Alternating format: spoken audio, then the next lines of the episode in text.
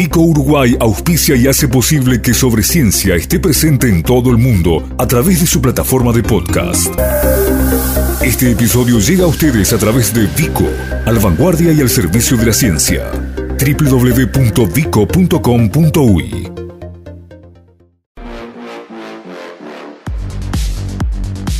Capitales de la Ciencia. Ciclo especial de Pedesiva y sobre ciencia para conocer a los investigadores que producen conocimiento en todo el territorio.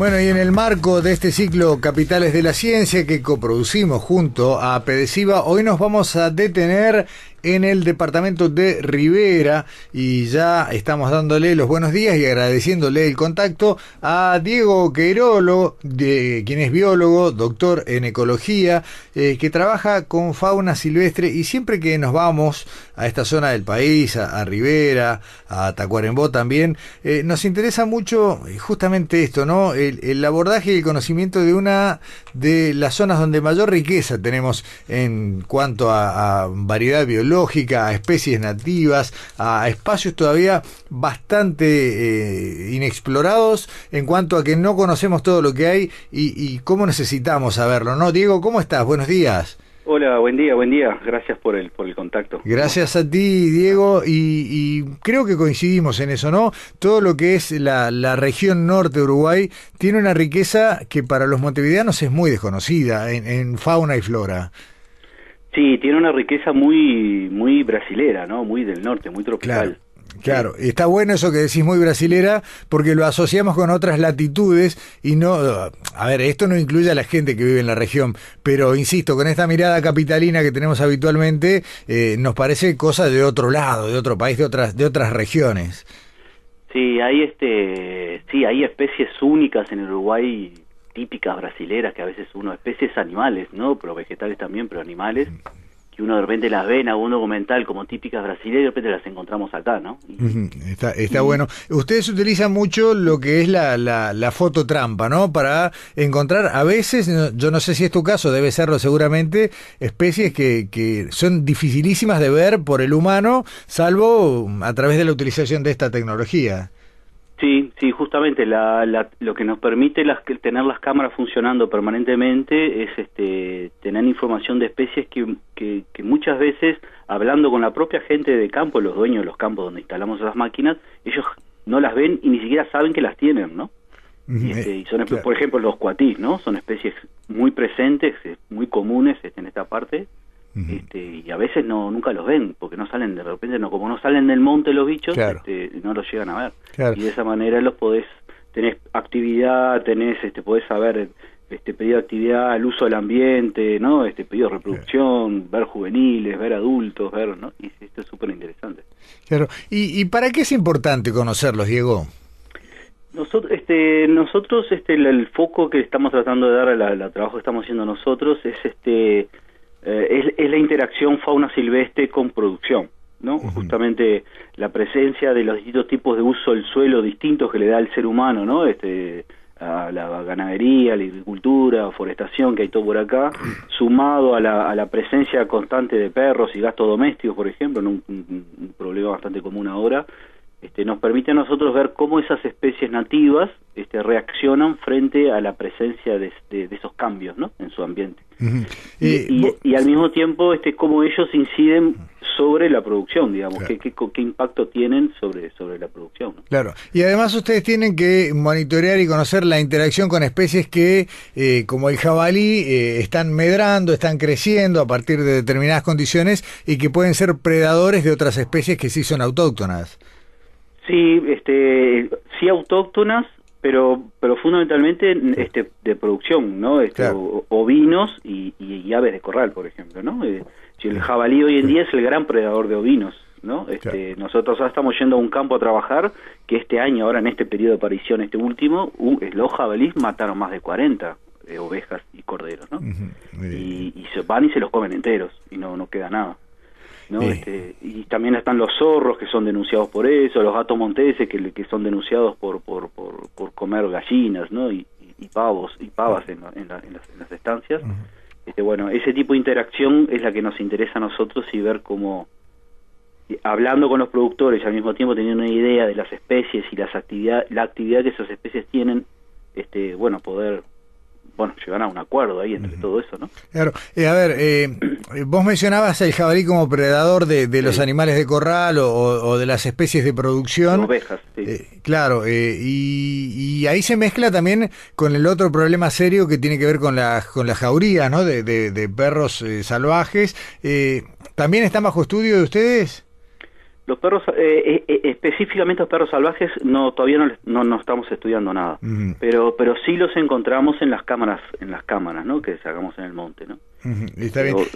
obviamente, cuanto más cerca de las casas más se ven y, otras veces no, pero pero pero todavía en ese foco no. El foco lo que estamos poniendo ahora es este ahora incluso una propuesta de proyecto que mandamos y eso es el jabalí concretamente, ¿no? Pero pero si no nos, mantenemos jabalí, zorros y gatos monteses, básicamente son las especies que, estamos interesados. Está bien. Eh, dime una cosa, Diego, ¿qué se, qué se puede hacer eh, en esta doble dimensión? Por un lado, de preservar lo que es propio y por otro lado, contener el avance de los predadores. ¿Se pueden generar a partir de lo que conocemos políticas que permitan poner un poco de orden en esto?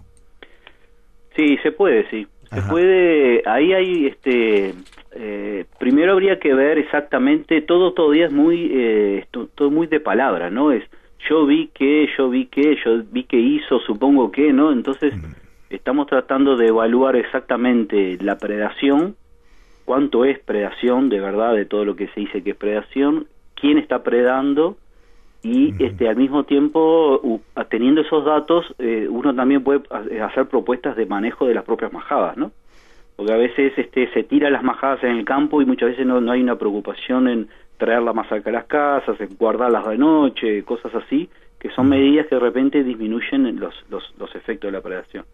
Pero, pero, pero, pero la eh, lo importante es saber exactamente qué tanto incide la predación sobre, sobre, sobre esos, sobre esos bichos que mueren, ¿no? Es decir, verlos, hacer la necropsia, saber de quién los de qué murieron y quién los predó, ¿no? Es decir, qué, qué especie fue la que los, que los predó, pues son todas especies distintas de cómo manejarlas, ¿no? Hay mucho mito en esto, digamos, eh, me vino a la mente el tema de los zorros, ¿no? Que generalmente son perseguidos, son considerados por los productores como, como enemigos centrales, y sin embargo, cuando uno habla con ustedes, en general con los investigadores en temas de, fauna y de fauna autóctona, ahí encuentra un matiz y, no siempre está tan claro. Eh, ¿Cuánto hay, vuelvo a la, pregunta inicial, de, de mito y cuánto de conocimiento certero en todo esto?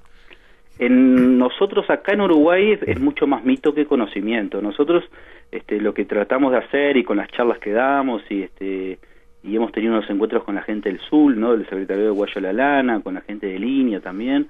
Este, bueno, nosotros siempre traemos información que hay que hay en la región sobre eso, sobre estudios hechos sobre eso, ¿no? Entonces, en base a esa información es que a veces nosotros decimos, bueno, capaz que no es tanto, ¿no? O capaz que se puede manejar, capaz que se puede controlar. Pero pero específicamente acá no hay, no hay, no hay estudios. Lo que todas esas, en el caso del sur principalmente, este, que ellos hace muchos años que se quejan de esto, digo, pero hace muchos años que no invierten tampoco en hacer un estudio de investigación para saber exactamente ¿no? lo que pasa. Y como también es, es muy, son, a veces son hechos muy, muy localizados en determinadas regiones, no todo el Uruguay es igual, ¿no? claro. Este, hay regiones, acá por ejemplo la predación se da es por jabalí, acá los zorros nadie te dice, ah, los zorros me están comiendo, ¿no? Acá es, muy jabalí. De repente uno va más hacia el litoral y ahí aparecen los zorros, y si uno va al sur, ahí también los zorros, ¿no? Pero ahí depende de, cómo es el ambiente, de cantidad de monte que hay, las quebradas, si hay piedras, si hay, hay un montón de variables ambientales que inciden en tanto en la vulnerabilidad de las, de las ovejas como en una mayor adaptabilidad de los predadores, ¿no? Tienen que coincidir esas dos variables. Está bien. Eh, Diego, más allá de, este tema que es eh, central para el desarrollo de, bueno, de, la producción, eh, hay especies que no solo no son dañinas, sino que están seriamente amenazadas en toda esa zona. ¿Se pueden identificar cuáles son las más preocupantes? Las que nosotros vemos más, este, a ver, en Uruguay, si uno agarra la los pensando en mamíferos, ¿no? Sí. Este, si uno agarra los mamíferos que pesan más de 500 gramos, que es decir, todo mamífero que no sea murciélago y ratón, esos mamíferos, más de la mitad están amenazados, ¿no? Casi un 70% de las especies están, tienen algún grado de amenaza. Y, y, lo tienen porque, bueno, ellos compiten directamente con el ganado hace 200, 300 años, ¿no? Entonces, este, hay un gran cambio ambiental en cuanto a la, a la estructura del ambiente. Este, digo, no tenemos más pastizales, tenemos pastitos cortitos. Entonces, eso genera un impacto grande en, en, las, en las especies. Una, por ejemplo, para decir una, el carpincho, ¿no? El carpincho es una especie que, que, que en épocas históricas se veía de a muchos, muchísimos, y hoy en día en las cámaras aparecen dos, tres, cada tanto, alguno, ¿no? Entonces, este, hay especies, bueno, esta concretamente el carpincho, que, que se ve afectada por, por el cambio del ambiente, por caza y por eh, competencia con el jabalí. ¿sí? El jabalí la, termina desplazando a muchas de esas especies también que es el otro interés eh, en cuanto a la problemática del jabalí. Eh, los espacios que están hoy sometidos al régimen de área protegida, ¿serán suficientes para que estas especies eh, nativas puedan, bueno, encontrar, porque, a ver, algunas necesitan mucho espacio, son migran, tienen áreas importantes para su supervivencia, ¿alcanza con lo que hoy estamos cuidando? No, en el caso de los mamíferos y más los mamíferos grandes, no, no alcanza. No, no, no, pues este, porque no, estamos en 1% y, y aparte las categorías de área protegida que tenemos en Uruguay son, son categorías muy laxas, ¿no? Muy, muy bajas en cuanto a que no tienen específicamente el objetivo de conservación únicamente, conservación de la diversidad, tiene este, objetivos de conservación del paisaje, ¿no? De conservación de alguna actividad cultural, este, alguna, eh, alguna práctica y técnicas específicas, ¿no? De, de, en cuanto a producción y la gente que vive ahí. Entonces las áreas protegidas caso de los mamíferos no no es no es no no no, no tiene ningún impacto en la en cuanto a conservación, para nada. Eh, conservación, no no preservación. Es bueno es bueno separar los términos. Eh, ¿Te importaría profundizar en eso de, de cuál es el límite entre una y otra definición? Eh, conservación, este, nosotros siempre hablamos de conservación porque conservación implica, eh, dentro de la definición de conservación está la posibilidad de manejo, ¿no? Manejo de la especie, manejo del ambiente, manejo, ¿no? Ya preservar es, es mantener intacto y es algo que nosotros no, no, no, no estamos de acuerdo tampoco, ¿no? Mantener intacto porque siempre hay que hacer un cambio, alguna adaptación, algún manejo, ¿no? Para, para, ya sea para recuperar poblaciones como para mantenerlas, para no haber, ¿no? Este, claro. Está bueno. Eh, vos, Diego, sos además docente eh, dentro de lo que es el Centro Universitario de Rivera, que depende de la Universidad de la República. Eh, ¿Hay interés, hay gente en cantidad suficiente que se esté capacitando, que esté tomando este rumbo en cuanto a su, a su preparación académica? Ay, sí, ay, nosotros acá tenemos la licenciatura en recursos naturales y, y esas licenciaturas, tenemos una tecnicatura también, pero, pero la, la, licenciatura que forma profesionales que están aptos, digamos, para generar conocimiento, este, están saliendo estudiantes que se están dedicando algunos a hacer posgrados en, estas, en estos temas, ¿no? hay unos conmigo, pero también se van a Montevideo a hacer con en Facultad de Ciencias y eso.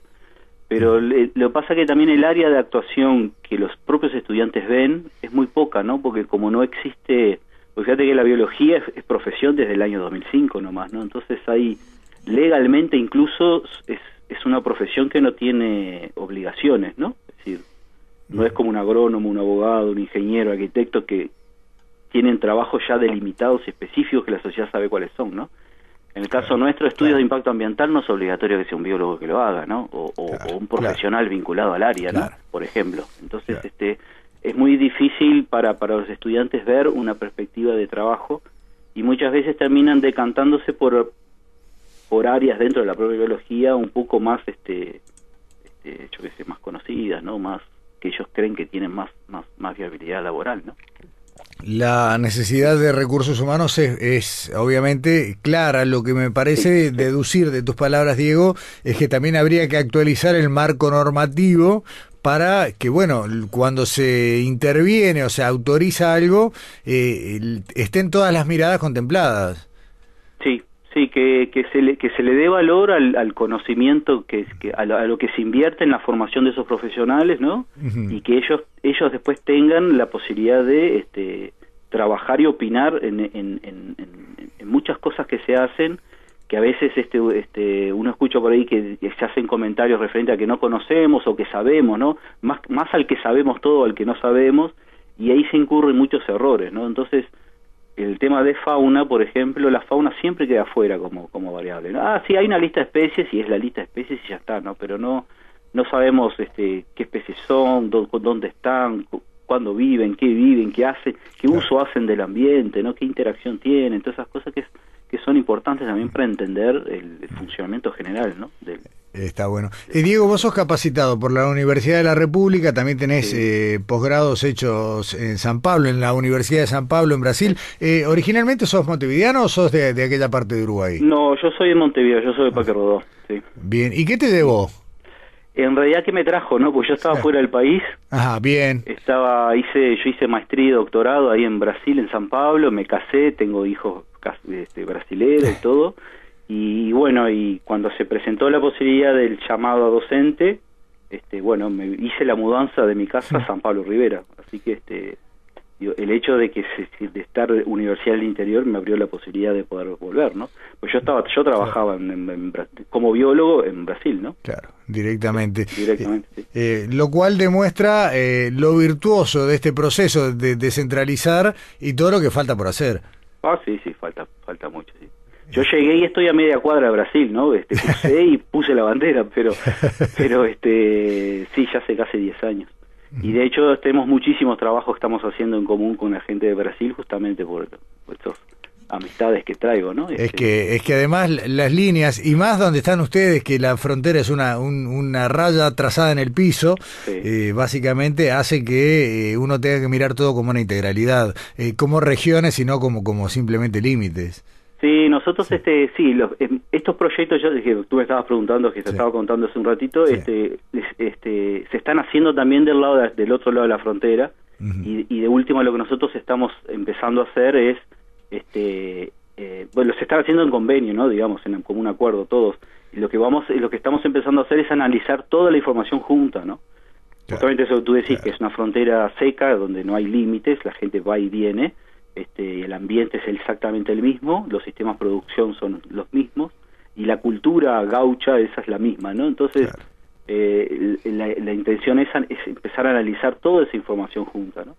Nosotros ahora, estamos con casi seis puntos de, muestreo de este lado de, la frontera y los brasileros tienen siete puntos, entonces ya tenemos un montón de información que que se va se empieza a procesar toda junta, ¿no? Este, y, y ahí este bueno después cada uno lo interioriza como políticas públicas hacia sus países, ¿no? Pero. Pero pero la intención también está viene por ahí también está bueno. Eh, Diego eh, por hoy la dejamos por acá pero te, invitamos y te pedimos eh, mantener el contacto y sobre todo bueno a medida que estas investigaciones siguen generando resultados tanto como decíamos en la interacción con el aparato productivo como en el conocimiento de lo que son las especies propias de la zona nos interesa mucho y bueno te invitamos a, a esto a mantenernos en contacto y a seguir intercambiando y poniendo en conocimiento de los capitalinos y del resto del país de todo esa riqueza que tenemos ahí que tenemos que cuidar. Bueno, sí, encantado, sí, este, a las órdenes y, muchas gracias por, por, la oportunidad, por el contacto a ustedes. Eh, Diego Queiro, hasta pronto y gracias. Bueno, hasta luego. Nuestras vías de contacto. Correo electrónico info arroba sobreciencia.ui Facebook Sobre Ciencia UI Twitter arroba Sobreciencia